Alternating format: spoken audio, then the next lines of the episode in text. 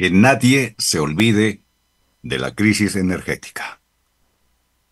Ayer la Comisión de Fiscalización de la Asamblea Nacional aprobó el informe de la investigación de la crisis energética en el Ecuador. El documento fue admitido con ocho votos a favor y uno en contra.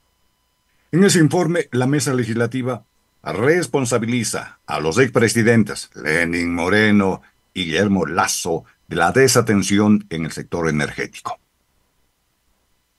Y tienen toda la razón quienes elaboraron el documento, visto a la luz de los acontecimientos, pero sobre todo a la evaluación hecha por el actual gobierno y su ministra de Energía en relación con el estado de las centrales hidroeléctricas y el mismo sistema nacional.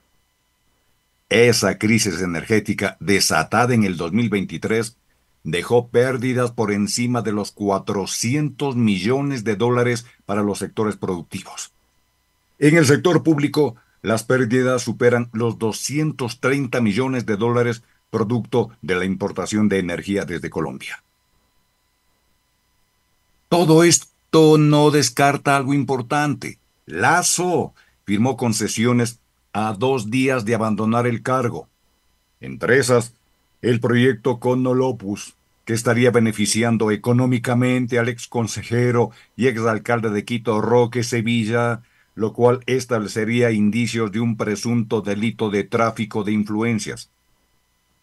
Además, la Comisión de Fiscalización argumentó que el exministro de Energía, Fernando Santos Alvite, ignoró las alertas emitidas por el SENACE y la SELEC.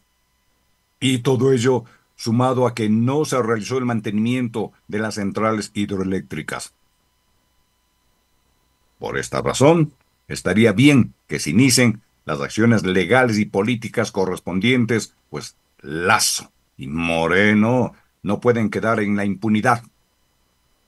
Y de hecho, hay que responsabilizar a los exministros de Finanzas y Energía, Pablo Arosemena y Fernando Santos Albite, por no implementar políticas para evitar la crisis en este sector. Y por eso está muy bien que el expediente de la investigación de la crisis eléctrica sea remitido a la Contraloría General del Estado para que inicie las acciones de control respectivas. Ya no cabe ninguna duda que Lazo en particular llegó al gobierno para favorecer los negocios de sus amigos y de los socios. No fue un asunto de espiaje o de problemas con la naturaleza. Hoy queda mucho más claro hasta dónde pesa la irresponsabilidad inducida para generar gastos del Estado a favor de las empresas que se benefician de estas crisis. Pero parece que los ecuatorianos y ecuatorianas no aprendemos. Los ricos, los multimillonarios y los grandes empresarios no van precisamente al gobierno a servir, sino a servirse del Estado. Punto.